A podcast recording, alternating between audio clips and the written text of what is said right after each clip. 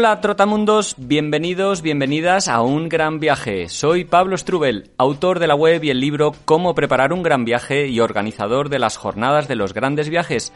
Y en este podcast quiero compartir la experiencia y aprendizajes de gente que ha hecho increíbles viajes de varios meses o años. ¿Empezamos?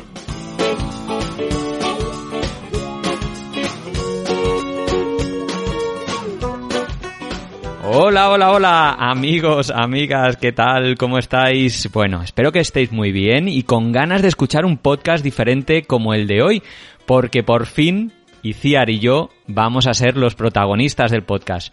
Mira que nos lo habéis dicho muchas veces, dice, ¿no? Que no hablamos de nuestros viajes o que no compartimos nuestras vidas, historias, proyectos. Pues el de hoy va a ser una entrevista que nos han hecho a Iciar y a mí en un festival de literatura de viajes, en el Festival Periplo que se celebró en Tenerife y nos la hicieron Vero Galán y Nico Castellano, dos periodistas de la Tierra, y fue una entrevista preciosa. Vaya, eh, pensábamos que íbamos sobre todo a hablar del libro de los grandes viajes, que ya sabéis que es nuestra última publicación, pero no, resulta que empezamos a hablar de nuestra vida, de nuestras aventuras, de nuestra manera de ver el mundo de los viajes, en fin, fue una, pues es una entrevista mm, que disfrutamos un montón, yo creo que lo vais a notar los que os animéis a escucharla, y en la que podréis conocer un poquito mejor, bueno, de nosotros, de nuestra vida, de nuestros proyectos, también evidentemente del libro, del libro de los grandes viajes, que todo se ha dicho ahora, si queréis regalar algo en estas navidades, o bueno, si escuchas esto más adelante, para mí es un regalazo para todos los amantes de los viajes. Es un libro en el que hablamos de 131 historias de personas que se han animado a emprender un gran viaje. Mm, bueno, como los que entrevisto en este podcast o como los que invitamos a que participen en las jornadas de los grandes viajes. Así que si, bueno, si te quieres hacer un autorregalo o si quieres regalarle algo a esa persona que sabes que es una apasionada de los viajes, ha quedado súper bonito, con fotos, mapas, un diseño muy moderno.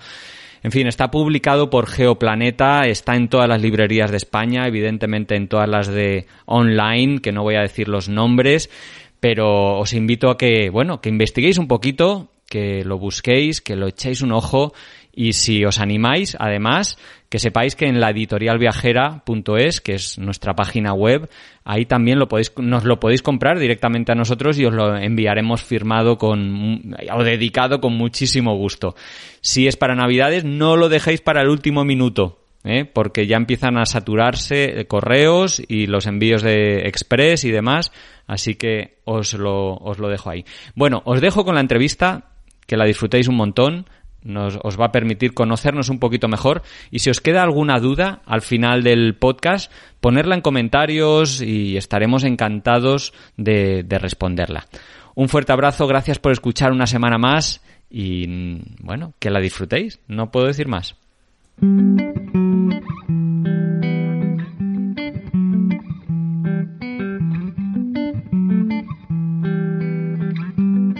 Ustedes tomaron un día la decisión de cambiar sus vidas, sus vidas bastante convencionales, como las que tenemos casi todos, ¿no? Y decir, sí se puede. Yo me puedo liar la manta a la cabeza, pillar la mochila y dejar los trabajos convencionales que ustedes tenían, bastante convencionales, y mandarse a mudar y dar la vuelta al mundo. Aquí hay libros, o sea, hay viajes de todo tipo. Pero cuando yo vi ya que encima tienen el aval de un amigo del festival y un amigo personal que es Paco Nadal, digo, el libro debe ser bueno. El prólogo dice Paco Nadal, Coincido con ellos en un tema clave. El único obstáculo que te frena para tomar la gran decisión de lanzarte al camino eres tú. Podrás poner todas las excusas que quieras, el trabajo, la familia, los hijos, la hipoteca, la seguridad o el futuro. Pero si eres capaz de mirar en tu interior, verás al final que el único que se interpone entre tú y tus sueños eres tú mismo. ¿Cómo tomaron la decisión de empezar a viajar y de aportar eh, esta visión a través de este libro? No es el primero, no es la primera publicación que hacen, pero ¿cuál fue el resorte que le llevó a usted a decir, ya, basta, nos vamos, nos vamos de la vida convencional de España? Pues mira, en mi caso, porque tal vez fui yo el que arrancó a hacer un gran viaje, un viaje largo, ¿no? Que es lo que entendemos nosotros como gran viaje, es un viaje largo. Eh, fue un poco esa sensación que tal vez a mucha gente de la que estáis aquí os sentís, que es esos dos semanas o tres semanas de vacaciones se te quedan cortas cuando estás disfrutando del viaje, cuando estás metido en el viaje, de repente te toca volver, ¿no? Entonces se alió eso con la insatisfacción laboral, he de decir, yo era economista y trabajaba en exportación, una carrera de éxito, se podría decir, también que me permitió ahorrar para dar ese salto y con 30 años pues me lancé. Pero sobre todo fue esa sensación de hay mucho mundo que ver, con las vacaciones anuales a lo largo que hasta los 65 años no voy a tener suficiente y, y, quiero ver mundo, ¿no? Y ese me lancé a viajar y estuve viajando ocho meses a lo largo de la ruta de la seda, pero fue esa necesidad vital de ver más. Y tú, Isia, también dices en la presentación que, que los 31 días de vacaciones anuales a ti no te daban, que tenías que apostar Claro. también por esto, ¿no? Claro, un poco es, es una historia muy parecida a la de Pablo, ¿no? En el sentido de que te vas de vacaciones y siempre quieres más, siempre te sabe a poco. Pero para mí fue clave también conocer a Pablo, porque Pablo, cuando yo le conocí, él ya había hecho este viaje largo. Entonces, algo que para mí era como, bueno, ¿a quién no ha con dar la vuelta al mundo? Y me parecía algo como, bueno, cosas que, que no se pueden hacer, ¿no? Que, que harán otros. Y conocí a Pablo que había dejado el trabajo, había dejado la ciudad donde vivía y se había ido de viaje. Entonces, para mí fue el ejemplo de que una persona de mi edad, un poco de mi entorno, una persona como yo, lo había hecho. Es un poco lo que hemos querido hacer en este libro, un poco traer el ejemplo para como referentes, gente que ha hecho viajes y que en el fondo podrían ser tu vecino de arriba o tu primo, ¿no? Gente normal que ha hecho viajes muy especiales, pero que al fin y al cabo es gente normal como nosotros. Eh, alertan, ahora vamos a seguir con las preguntas, pero ustedes alertan al principio de algunas cuestiones a tener en cuenta a la hora de organizar un gran viaje, ¿no? Y me llamó la atención que al principio no, no lo alertaron, pero viajar tanto tiempo en pareja, cuidado. pero en un momento dado, en uno de los viajeros, una de las parejas viajeras que ustedes cuentan, dicen, aquellos meses en ruta no hicieron que su relación se resintiera. Al revés, viajar en pareja aumenta la complicidad y hace que conozcan más profundamente a la otra persona. ¿Esto es así siempre de bonito? No sé si bonito o no, pero sí que conoces facetas distintas a las que tienes en tu entorno habitual. Yo, por ejemplo, conocí mejor a Pablo cuando estuvimos viajando un año juntos, porque le vi en situaciones de más estrés, a lo mejor, o de tener que pelearse en una estación de autobús con gente que venía a intentar que te subieras con ellos en su autobús, ¿no? Y eso no lo había visto y descubrí un Pablo que, bueno, que... en ocasiones... ¿Qué? Ah, Para mí era nuevo. Entonces sí que te, sí que te permite, igual que contigo mismo, también te ves en situaciones distintas en las que afrontas momentos diferentes a los habituales y eso hace que te descubras a ti mismo haciendo cosas que no, cuando nunca te has enfrentado a una situación no sabes cómo te vas a comportar, ¿no? Y así que te conoces tú y también conoces a la pareja, para bien o para mal. A mí me llamó la atención que dos de los viajeros, en un momento dado, eh, aunque iban juntos, yo entendí que no eran pareja, en un momento dado quisieron hacer sus rutas por separado, por separado y se veían pues en unos días en tal sitio. También eso también es otra, otra opción, ¿no? De, de buscar los momentos de intimidad de cada uno. Es muy sano eso. De hecho, eh, aunque viajes con una, una persona que no tiene por qué ser tu pareja habitual, puede ser un amigo o tu madre, como hay casos en, el libro, por ejemplo, el respetar los espacios individuales y los intereses que cada uno tenemos es fundamental. No, hay que hacer nada forzado porque si no, eh, una de las partes del equipo va a estar a disgusto, ¿no? Y, creo que es muy importante eso, eh, respetar las individualidades. Para nosotros esto ha sido importante, lo es en la vida diaria, cotidiana y también lo es cuando viajamos. Porque Pablo se puede estar cuatro horas en una plaza de un mercado haciendo fotos y yo, pues después de un cuarto de hora, pues me quiero, ya, ya está. Entonces quedamos, oye, cenamos, venga, yo me voy por mi cuenta y por la suya. O a veces nos separamos tres o cuatro días para ir a, a sitios distintos. O sea que para nosotros eso es fundamental para la armonía de la pareja. Bueno, eh, nos contaban, nos confesaban antes de empezar la presentación que el libro se terminó de, de construir en el sudeste asiático. Está mal, ¿no? Para inspirarse. Y creo que el último remate se dio precisamente cerca de donde estamos. muy cerquita. Nosotros, cuando recibimos el, encargo, porque este libro es un encargo de la editorial, eh, nosotros habitualmente vivimos en Madrid y lo podíamos haber escrito en Madrid. Pero oye, era invierno y dijimos, pues vámonos a un sitio donde se esté mejor. Y ese sitio pues fue Bali y Tailandia. Estuvimos cuatro meses escribiendo y... Se inspiraron bien, ¿no? Ahí. Sí, Claro. escribías, levantabas la vista y había una rosal y claro, eso, eso te inspira. Además, un libro viajero escrito de viaje, ¿no? Que también es conceptualmente es muy bonito. Y lo, rema- lo rematamos eh, muy cerquita de, de San Juan de la Rambla, aquí a, a pocos kilómetros del puerto de la Cruz. Hicimos las últimas correcciones en hace, bueno, hace unos meses. Un inciso que las imágenes que estamos viendo, que pueden ver en las pantallas, forman parte del libro. Algunas son como estas eh, directamente páginas del libro, de las historias de las que cuentan, y otras son fotografías de, de esos viajeros, de las historias que, que cuentan. Y además también quería decirles que vamos a tener un pequeño ratito para preguntas, así que pueden ir pensando si quieren preguntar algo. Yo lo que le quería preguntar, me parece muy difícil eh, adentrarse en la tarea de abordar una encuesta de conseguir resultados, de buscar pues un precio medio de cuánto te sale viajar. Eh, me parece complicadísimo cómo y, y, además eh, tiene sentido porque siempre los viajeros comparten sus historias, ¿no? Y esa vocación de ayudar y de animar al resto supongo que también les ayuda. Eh, ¿Cómo hicieron eh, para elaborar la encuesta, para decir quién sí, quién no, para conocer a perfiles que a lo mejor no conocían? Mira, lo más difícil, es, has dado en el clavo, fue elegir a los diferentes perfiles que, o personas que queríamos que formaran parte del libro. Llevamos 10 años haciéndolo algo parecido en las jornadas de los grandes viajes, en las que intentamos demostrar que cualquier persona, independientemente de su condición, puede soñar y llevar a cabo un viaje largo, ¿no? Un gran viaje, independientemente de la edad, de si está solo, si tiene familia, del dinero que tenga, de la condición física que tenga, ¿no? Entonces, eh, gracias a la experiencia que hemos acumulado durante esos 10 años invitando y organizando este evento, conocemos a muchos viajeros. Teníamos una base de datos de más de 800 viajeros españoles, es decir, no por una cuestión patriótica, sino porque queremos, como decía Iciar, ¿no? Que, que el lector se sienta identificado y, que veas eh, que tú también podrías ser el que esté eh, haciendo un viaje como estos. Y ahí filtramos y intentamos hacer un, una, una selección muy coral en la que hubiera personas muy jóvenes, personas muy mayores, personas que hayan viajado en pareja, en solitario o en familia, personas con mucho dinero o con muy poco dinero. Hay luego los medios de transporte que comentabas antes, ¿no? Entonces hemos intentado hacer un reparto que evidentemente se han quedado decenas o centenares de viajeros con viajes increíbles eh, por meter, porque no pretendíamos hacer el vademecum de los viajes, pretendíamos hacer una selección y, creo que ha quedado pues un libro eso muy muy redondo en ese sentido, que cualquier persona se va a sentir identificado al menos con alguna historia del libro. Sobre los perfiles precisamente les quería preguntar si todos habían asistido en algún momento a la jornada o cómo habían conocido estos casos. Por ejemplo, hay un, uno de los que viaja en, en bici, eh, Salva Rodríguez, y la información de cada caso es curioso, ¿no? Salva Rodríguez empezó el viaje a los 33 años. La duración del viaje fue de nueve años y seis meses y la prevista de dos años. Iba a ir solo a África. Recorrió 145.266 kilómetros, más de 90 países y el gasto medio mensual, por ejemplo, 250 euros. ¿Cómo conocen, por ejemplo, a Salva y cómo, cómo acceden a su historia?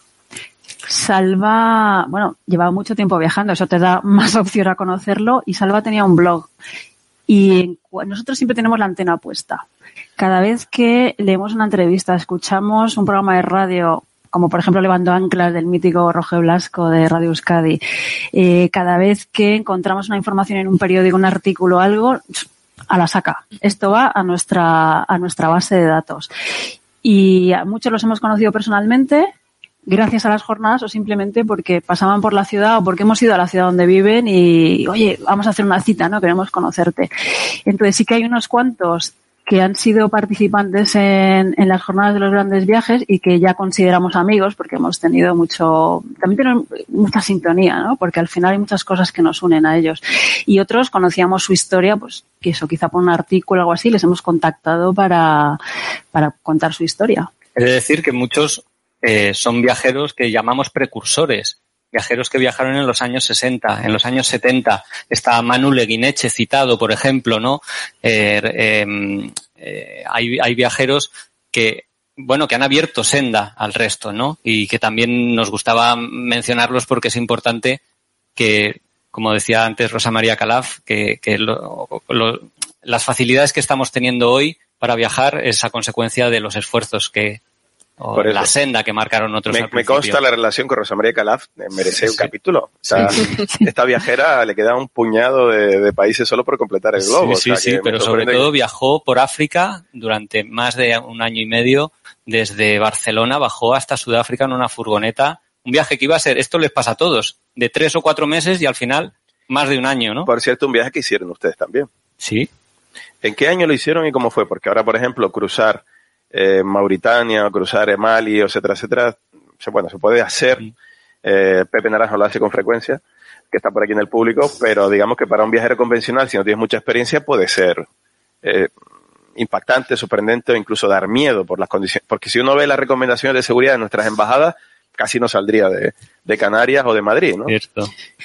Fue un viaje desafiante, sin duda, pero también nos apetecía mucho hacerlo porque era un poco terreno neutral para los dos, ¿no? Casi no lo conocíamos. Lo hicimos, lo empezamos en 2010. O sea, hace ya, fíjate, 12 años. Lo empezamos, pues teníamos que treinta y pocos, 33 o 34 años, y decidimos hacer este viaje porque nos creíamos jóvenes y nos parecía que iba a ser un viaje que nos iba a requerir mucha energía y, y así fue, no nos equivocamos. Y fue un viaje que empezamos en Sudáfrica. Eh, hicimos Sudáfrica, Madagascar y luego remontamos por la costa atlántica hasta Marruecos, más o menos. Viaje de mochileros, en transportes públicos, con un presupuesto ajustado, pero dándonos nuestros caprichos. Esa fue un poco la, la filosofía del viaje y un viaje improvisando mucho. No tenía una duración definida. Habíamos estimado que sería aproximadamente un año, que al final fue sí, prácticamente un año. Y fue un viaje mmm, duro y bonito a partes iguales. Y a mí me cambió la vida. A partir de ahí yo empecé a dedicarme a los viajes. Pablo ya había entrado un poco en ese mundo y me cambió mucho la manera de, de cómo me planteo la vida. En estas páginas podemos ver historias muy diferentes, eh, vidas que eran muy diferentes y cambiaron de manera muy drástica, formas de viajar muy distintas. Eh, de conocer a fondo todas estas historias, eh, ¿cambió en algo a, a ustedes que son unos, unos, viajeros? De repente dijeron, oye, qué buena idea hacer esto, o, o mira lo que hizo esta persona. ¿Les cambió en algo que ustedes en el siguiente viaje digan, vamos a hacerlo como fulanito? Uy, constantemente. Sobre todo de las jornadas, ¿no? Que es el evento que hacemos cada año, pues ahí de repente descubres que hay una cosa que se llama el barco stop que es, consiste eh, en algo parecido a hacer autostop, pero en barcos y te permite, por ejemplo, cruzar el Atlántico, ¿no? Y dices, oye, ¿por qué no vamos a probar eso, ¿no? Para navegar, surcar los mares o hacer house sitting, que es, bueno, cuidar las casas de gente alrededor del mundo de manera gratuita, que con lo cual puedes viajar eh, de una manera muy económica, ¿no? Pero sobre todo también probar otras formas de viaje, porque al final si viajas siempre de la misma manera, o al menos nos ha pasado a nosotros, nos hemos cansado un poquito, ¿no? Viajamos mucho en transportes públicos cuando éramos jóvenes y ahora que ya somos un poco más mayores hemos decidido empezar a probar otras formas de, de transporte. Por ejemplo, el autostop. Estuvimos un verano viajando por Turquía y por Georgia dos meses haciendo dedo nada más. Fue revelador. De repente nos abrían las puertas de sus casas, nos invitaban a comer, de repente esas situaciones no te pasaban cuando viajas en transporte público. O luego empezamos a viajar en bicicleta para experimentar un poco el terreno, el viento, la lluvia, el, día a día a, a, 10 o 15 kilómetros por hora, ¿no? Se ve, se ve y se siente totalmente diferente el viaje y el territorio, ¿no? Y nos faltan pues muchas otras. Nos falta viajar a pie, hacer un gran viaje a pie, el, el, el velero. El problema de estar en, en contacto con gente que hace viajes tan especiales, tan llamativos, es que te mete... Te desconsuela. Sí, sí, te mete bueno, muchas a, ideas a en la cabeza. Igual que a Nicolás, también me ha dado envidia escribir este libro, ¿eh? sí. no, no, por escribirlo, Yo sino por todas las historias. Me ha dado envidia todo el rato. eh, hablando sobre los medios de transporte alternativos, ¿verdad? Que el primer capítulo narra los viajes a pie y hay menos gente que se atreva a esto, porque... Mm es más duro, más complicado logísticamente, etcétera, etcétera, se tarda mucho más tiempo, hay que tener más tiempo para hacer el viaje. El barco stop, por cierto, se practica en Canarias, hay mm. mucha gente que viene al puerto de la Luz o al muelle deportivo, vienen por aquí también, se suben en veleros, van a, al Caribe, esto se hace mucho con la RC, con la regata, etcétera, etcétera. Y tienen también, bueno, hay gente que viaja en coches de caballos. En un carro barca le llama. Sí, sí. Y luego, entre los perfiles, hay también algunos canarios. Una de, la, de ellas que he visto recomendada aquí es Cristina Espinola, que estuvo en periplo contando su viaje en bicicleta. ¿no? Uh -huh. eh, ¿Cómo accedieron a estos viajeros isleños? ¿También eran participantes de, de las jornadas o cómo, cómo, lo vieron? Sí, al final mm. el mundo viajero no es tan grande como parece, ¿no? Sí que es cierto que a veces tú en tu círculo crees que, que, pues que nadie tiene los mismos sueños que tú de viajar por el mundo y dar eh, tumbos por ahí, ¿no? Y, y, descubrir muchos destinos y continentes, pero a poco que nos empezamos a, a, conectar, y yo creo que el nexo común ahí es este evento de las jornadas, la gente nos va recomendando a mucha gente. Cristina participó, por ejemplo, en las jornadas en 2014 en Madrid y dio una charla porque fue, bueno, una mujer que ha dado la vuelta al mundo en bicicleta, mm. eh, en parte en solitario y en parte acompañado por otra mujer y es una periodista canaria que lo fue narrando y luego escribió un libro, ¿no? Creo que estuvo cuatro años, mm. ni más ni menos que de pedaleo por el mundo, ¿no? Entonces son experiencias eh, impresionantes, conmovedoras, que te hacen plantearte, bueno, eso, y aquí enlazo, Verónica, antes que preguntabas, te hacen plantear un poco, ¿quiero yo estar en la oficina mañana de 9 a 5 cuando lo que de verdad me apasiona es ver el mundo, recorrer el mundo?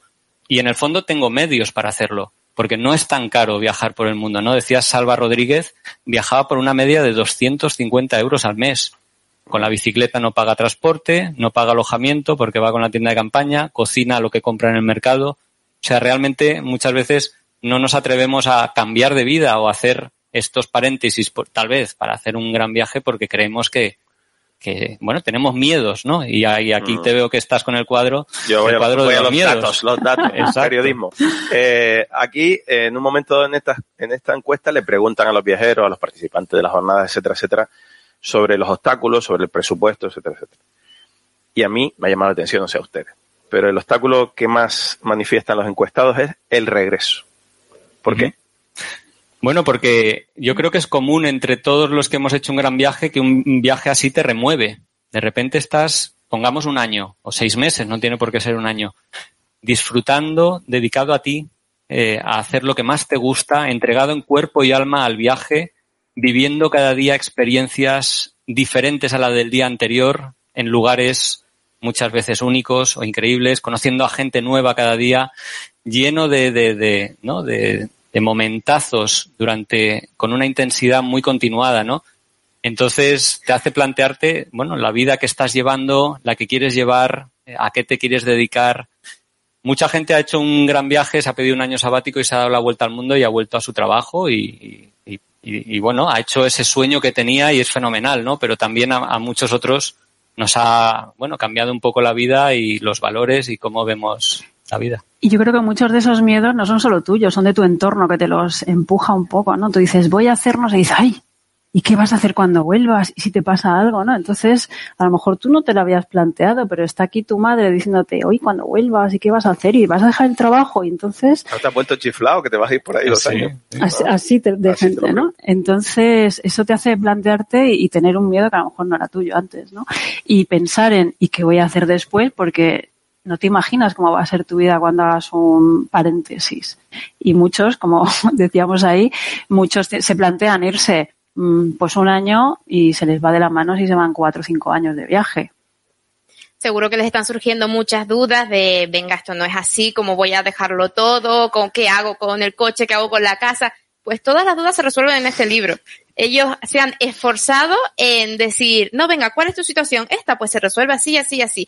Me ha encantado porque han dado eh, dudas de todo tipo, de, desde de higiene, de cómo hacer la maleta, tiene una foto con la maleta, un ejemplo de maleta media que se puede hacer para un gran viaje, hablan de asuntos económicos, de asuntos logísticos, de asuntos, asuntos de hacienda incluso, eh, de visados, de todo lo necesario. Si de verdad quieren hacerlo, el libro les va a despejar todas las dudas y les va a animar.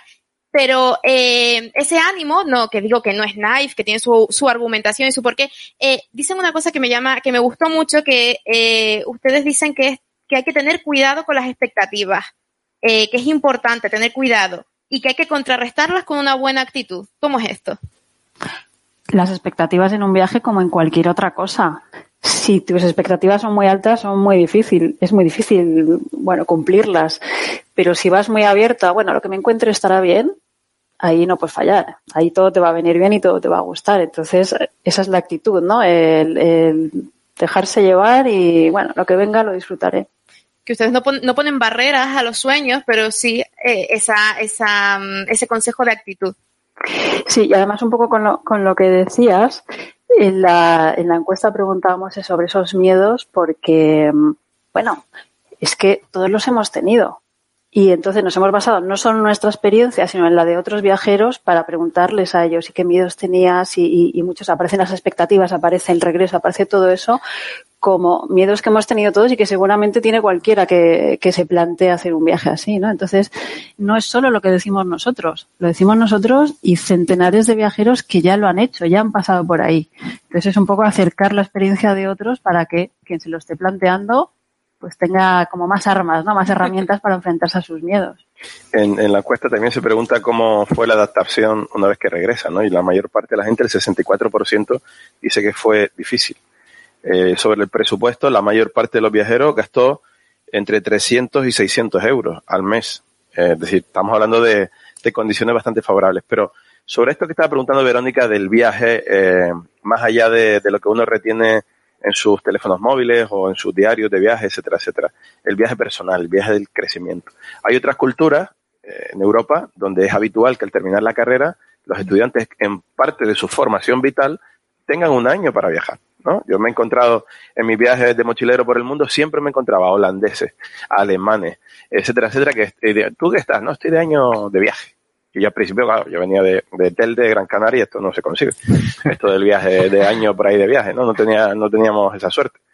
Eh, ¿Creen que, que está cambiando la cultura del viajero y que la gente está tomando conciencia de que viajar es conocimiento y es crecimiento? Sí, sí, sí. A ver, hay dos vertientes del viaje, yo creo. Una que es el viaje como eh, bien de consumo, como bien para presumir ante otros, como bien de estatus, como bien, bueno, como puede ser un reloj, un coche o cualquier cosa, ¿no? Y eso realmente tampoco enriquece tanto, ¿no? Y hay otro que es más el, viaje que, lleva a ese viaje interior, a conocerse a uno mismo, a conocer las realidades de los países, y es el que intentamos un poquito empujar desde nuestras jornadas, desde este libro también, un viaje como como el que hacen en Europa, ¿no? Ese año sabático que se cogen al acabar y que yo creo que en España siempre hemos tenido esa sensación tal vez de, menosprecio por nuestras capacidades, ¿no?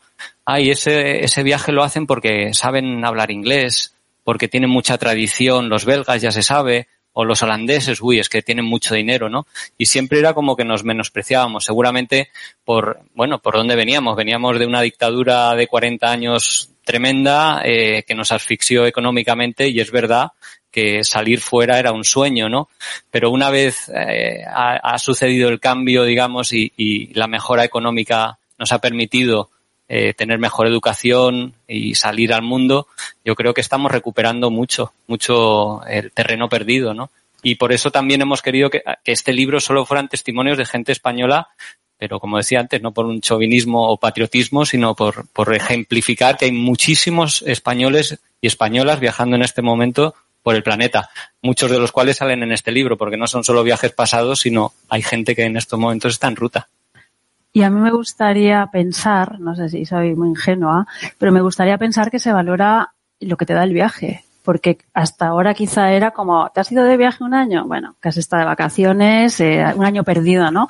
Y yo creo que se adquieren muchas habilidades, mucha soltura, mucha flexibilidad, capacidad de negociación, desenvolverte en entornos distintos y todo eso para mí creo que en el mundo profesional puede tener un valor muy importante, ¿no? Y me gustaría pensar que se valora en vez de se menosprecia, como decía Pablo.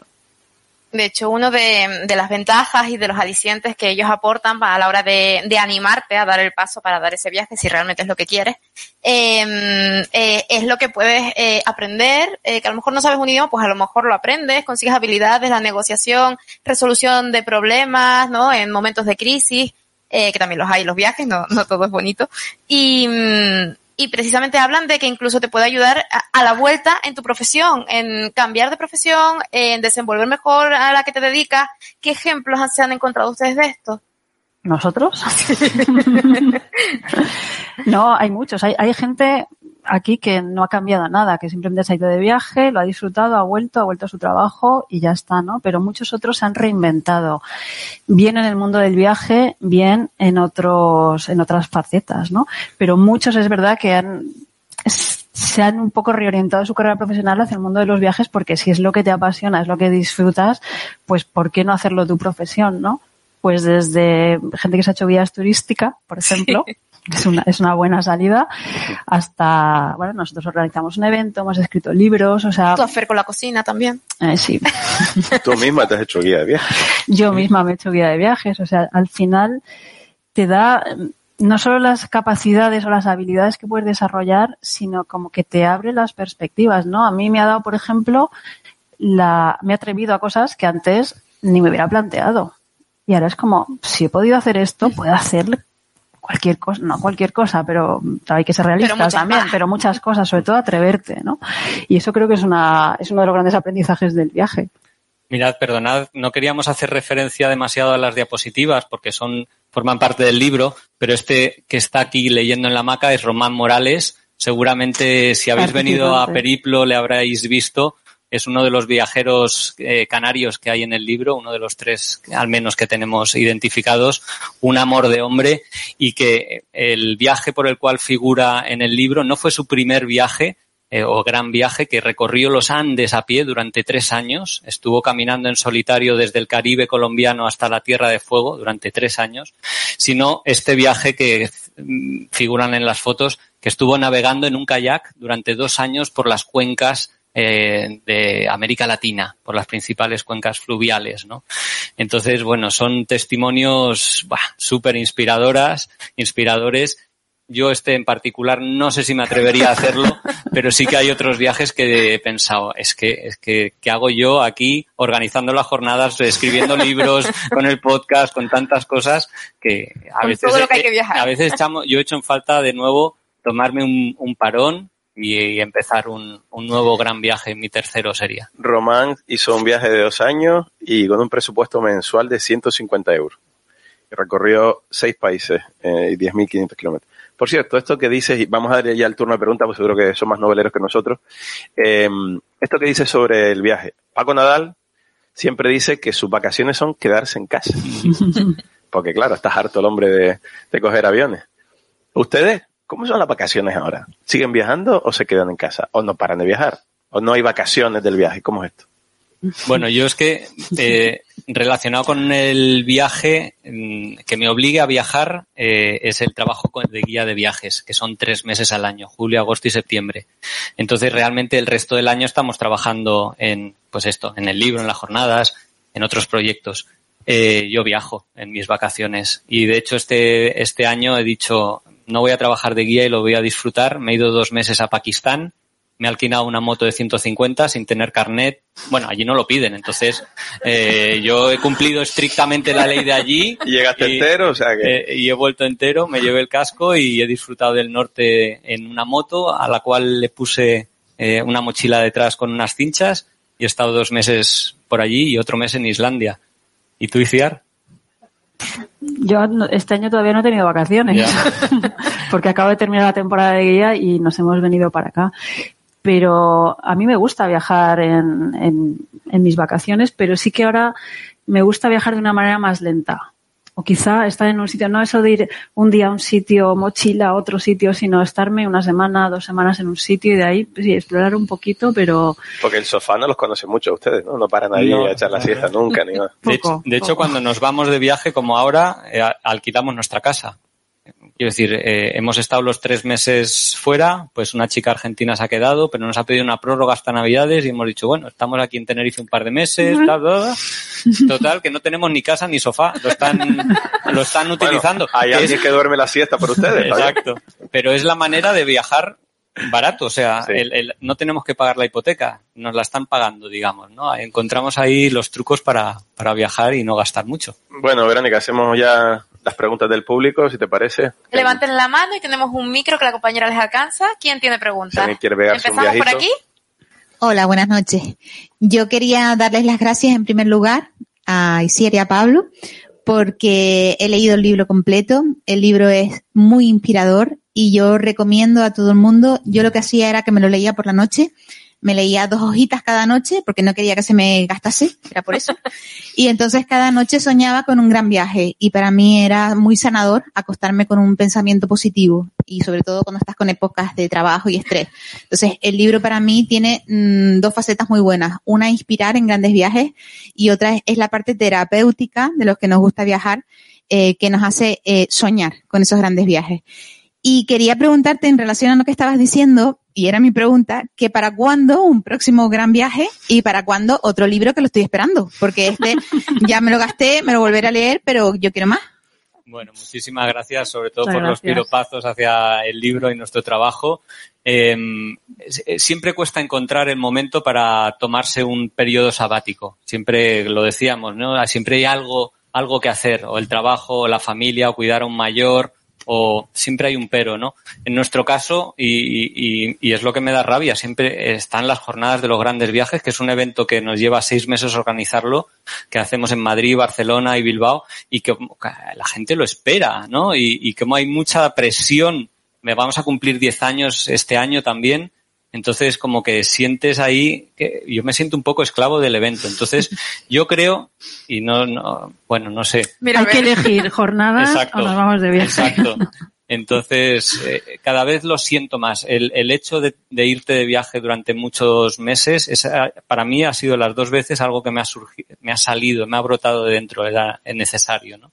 Lo entiendo porque yo soy de la que espero las ah, jornadas y me conecto online. Entonces, claro, ahora ya eh, tengo esa duda. Sí, sí. Había otra mano por ahí levantada Gracias. al fondo. Por cierto, viendo las rutas míticas, a mí me da una envidia porque no he hecho ninguna.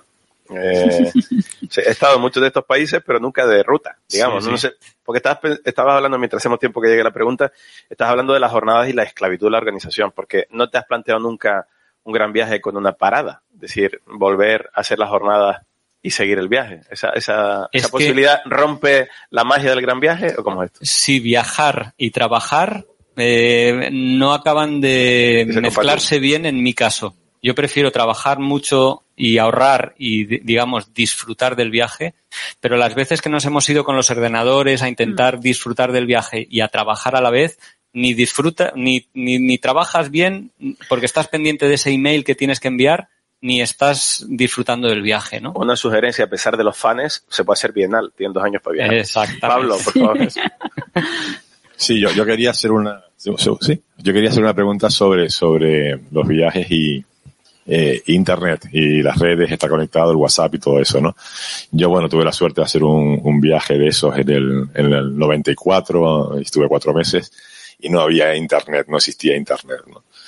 Y, y, bueno, ese viaje eh, tenías la sensación de aislamiento absoluto y de inmersión absoluta en los sitios a los que, a los que ibas, ¿no? Y después cuando llegó el mundo de Internet y empecé a viajar con Internet, ya no era lo mismo. No era lo mismo porque estabas conectado directamente con casa, con los amigos, y después cuando ya vino el WhatsApp ya era una cosa horrorosa, no, no horrorosa, ¿no? Pero, pero, pero perdías mucho esa sensación de, viajero, de disfrutar realmente, de perderte en otro mundo, ¿no? Entonces, en esa, en esas jornadas que ustedes hacen, esto se comenta, se comenta que el viaje ha cambiado, digamos que es menos auténtico o la experiencia personal es, es menos, es menos real precisamente porque estás todo el día conectado eh, por el WhatsApp con tu amigo que te manda un meme estúpido cuando estás a lo mejor en Pakistán disfrutando de, de cualquier cosa, ¿no? Entonces yo creo que ahí hemos perdido, hemos perdido bastante. Por supuesto también tiene ventajas, ¿no?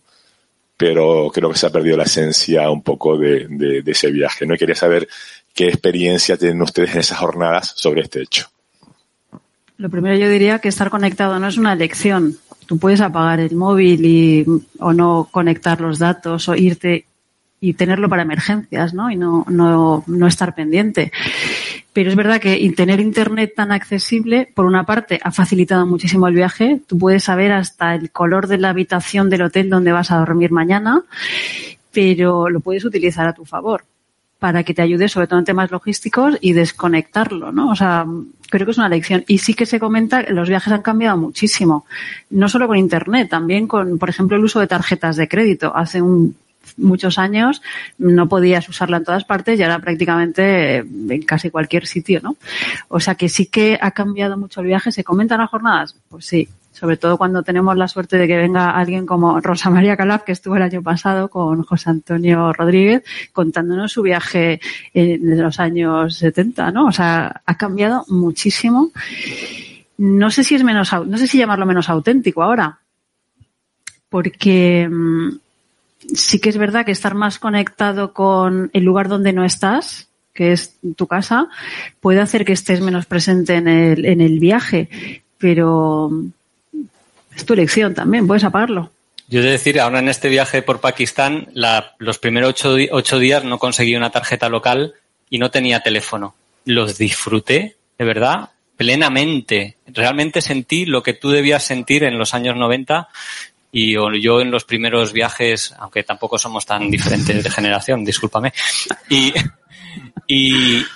cuando llegué ya a la ciudad en la cual podía comprar la tarjeta SIM, fue un gran dilema de decir, la compro y eso, con eso voy a poder estar mejor comunicado y subir cosas a redes sociales, que es algo que me gusta, he de admitirlo, o no la compro y sigo disfrutando el viaje porque eso me daba mucho tiempo, entre otras cosas, a escribir. Eh, los primeros ocho días, cada día llevaba un diario pulcro, bien lleno de detalles. Caí en la trampa, o digamos, compré la tarjeta SIM, y a partir de entonces empecé, que eso también es parte de la, del motivo por el cual lo hice, empecé a narrar mi viaje en Instagram a modo de diario, porque tengo muchos seguidores que les gusta eh, viajar desde, desde su sofá a través de las redes sociales.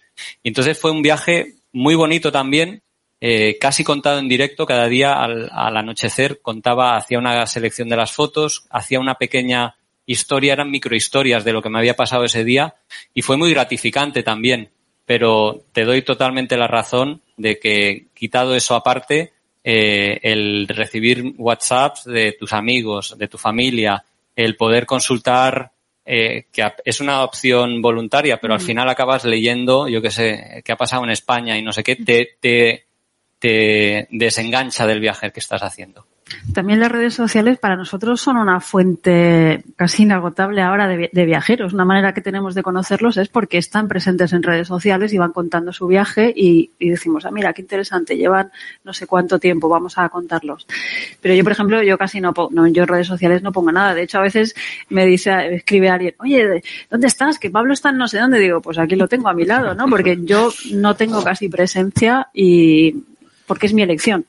Y la de Pablo es, en cambio, sí que ir narrando o ir o estar presente, ¿no? En las redes sociales. Yo creo que por eso, por eso digo que es una elección, ¿no? En la conexión. ¿Alguna pregunta Teníamos por, por aquí una pregunta. Bueno, gracias por la presentación, me ha encantado. Y eh, a Pablo quería preguntarle que se te veían así los ojitos brillosos cuando de, hablabas de un tercer gran viaje. Entonces ya hiciste el sudeste asiático, entendí fue el primero, el segundo fue África. ¿Cuál es el tercero? Dar la vuelta al mundo en barco. Lo tengo clarísimo, haciendo barco stop, pero lo tengo requete claro. Que Sobre aquí- todo me interesa, tiene buenos ejemplos. me- me interesa mucho la Polinesia, Oceanía, toda esa zona tan remota y tan inaccesible a la cual cuesta llegar.